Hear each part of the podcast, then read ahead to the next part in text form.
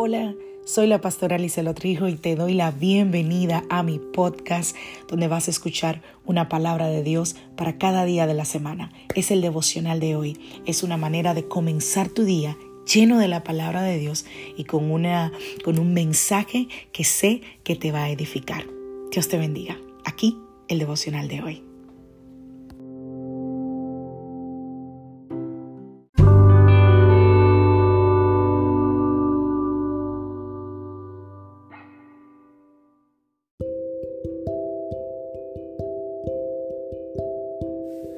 Devocional del día de hoy, la armadura. Vamos a la palabra del Señor Efesios capítulo 6.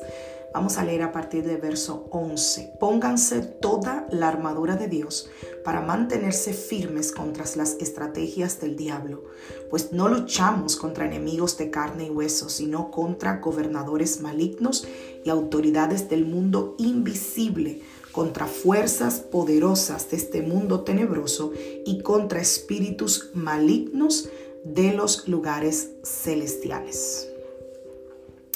Creo que hemos escuchado muchas veces hablar sobre la armadura de Dios, lo que habla aquí la palabra del Señor en el libro de Efesios capítulo 6. Y te quiero animar a que junto conmigo descubramos un poco sobre lo que habla Efesios capítulo 6 Aquí una de las cosas que más resalta el capítulo es que nuestras luchas no son carnales, sino espirituales.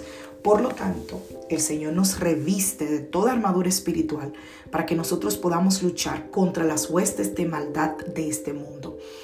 Una de las cosas que amo del Señor es que Él nos dejó en esta tierra, pero nos dejó todas las herramientas que nosotros necesitamos para vencer.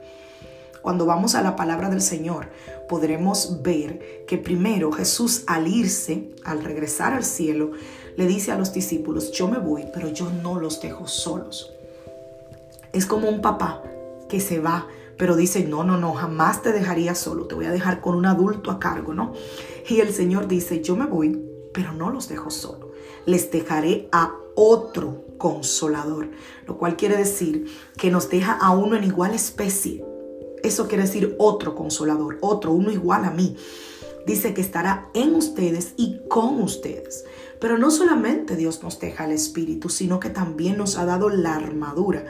Y nosotros estamos quizás acostumbrados a ver en el mundo natural las guerras que se combaten, ¿verdad? Con armas físicas, con pistolas, con bombas, con, no sé, con esas cosas hechas por los hombres. Pero quizás nos preguntemos, ¿Cuáles son las armas espirituales para nosotros defendernos de los ataques del enemigo? Y en ese pasaje de Efesios capítulo 6, el Señor muestra que no debemos ver a las personas que nos hacen daño como como eso, como esa persona me está haciendo daño. No podemos enfocarnos en lo carnal, sino en qué es lo que los mueve a hacer tales cosas. ¿Qué es lo que mueve a esa persona a actuar de esa manera en contra mía? ¿Qué es lo que mueve a esa persona a hacer tal o cual cosa? ¿Qué fuerza opera en ellos para que ellos hagan sus obras de maldad?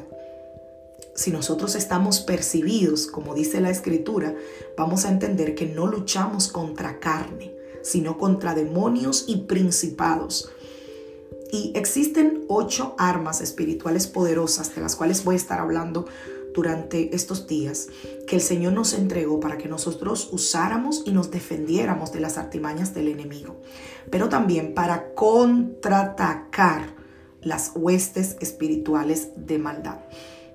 Nosotros debemos buscar cada día ser revestidos con esa armadura de Cristo para poder resistir los ataques del mundo de las tinieblas y mantenernos firmes en el camino de la salvación que nos lleva a la vida eterna. No estamos solos. Dios está con nosotros y nos ha dado todas las herramientas que nosotros necesitamos para vencer. La pregunta es, ¿conoces esas herramientas? ¿Las estás utilizando? ¿Sabes cómo afrontar los ataques del enemigo? O simplemente eres de los que se sienta y dice, ay, el enemigo me está atacando, no sé qué hacer. No, la palabra del Señor tiene todo lo que tú necesitas para vencer. Así que pongámonos esa armadura y vamos a resistir, como hablábamos ayer en el libro de Santiago, todos los embates del enemigo, porque poderoso es el Señor que nos ha hecho victoriosos en contra de toda artimaña del mundo de las tinieblas, si estamos sometidos a Él y a su perfecta voluntad. Que Dios te bendiga, que Dios te guarde. Soy la pastora Alicia Lotrijo de la iglesia Casa de Su Presencia y te saludo desde Greenville, Carolina del Sur, deseándote que tengas un feliz día.